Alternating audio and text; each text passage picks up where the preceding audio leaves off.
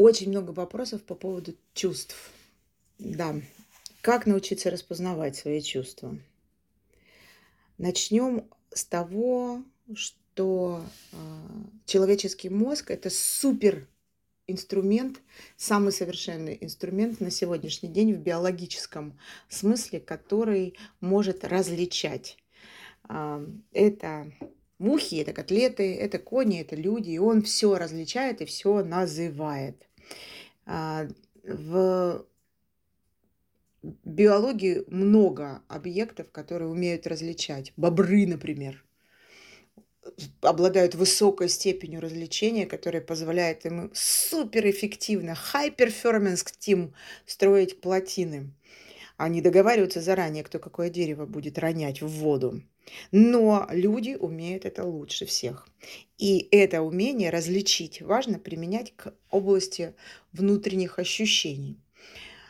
Первое, что важно различить, это отделить внутри себя. Есть чувства, есть эмоции, есть ценности, и все они в основе своей несут ощущения телесные и оценку мысленную. Эмоции – это спонтанные, а, нужные для выживания гормональные реакции. А, чувства – это эмоциональные устойчивые реакции, сдвиги эмоций, которые мы еще каким-то образом называем. Например, растерянность, например, а, уверенность и так далее. Ценности это ощущения, которые мы направляем вперед, в будущее. Это как бы созданные вперед ощущения. И на ценностях основана еще одна область, которую важно внутри себя различить. Она называется намерение. А, что в этой во всей схеме а, важнее всего осознавать?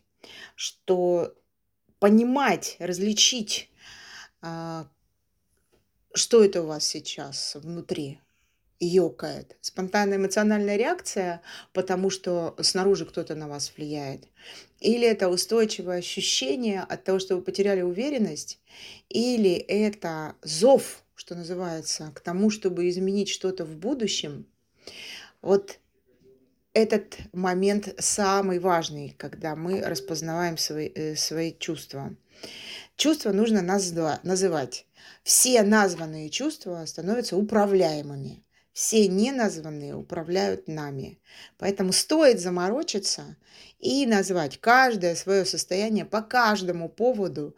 И честно сказать, тогда не очень важно, это эмоция или это ценность или это чувство. Эта система становится управляемой вами.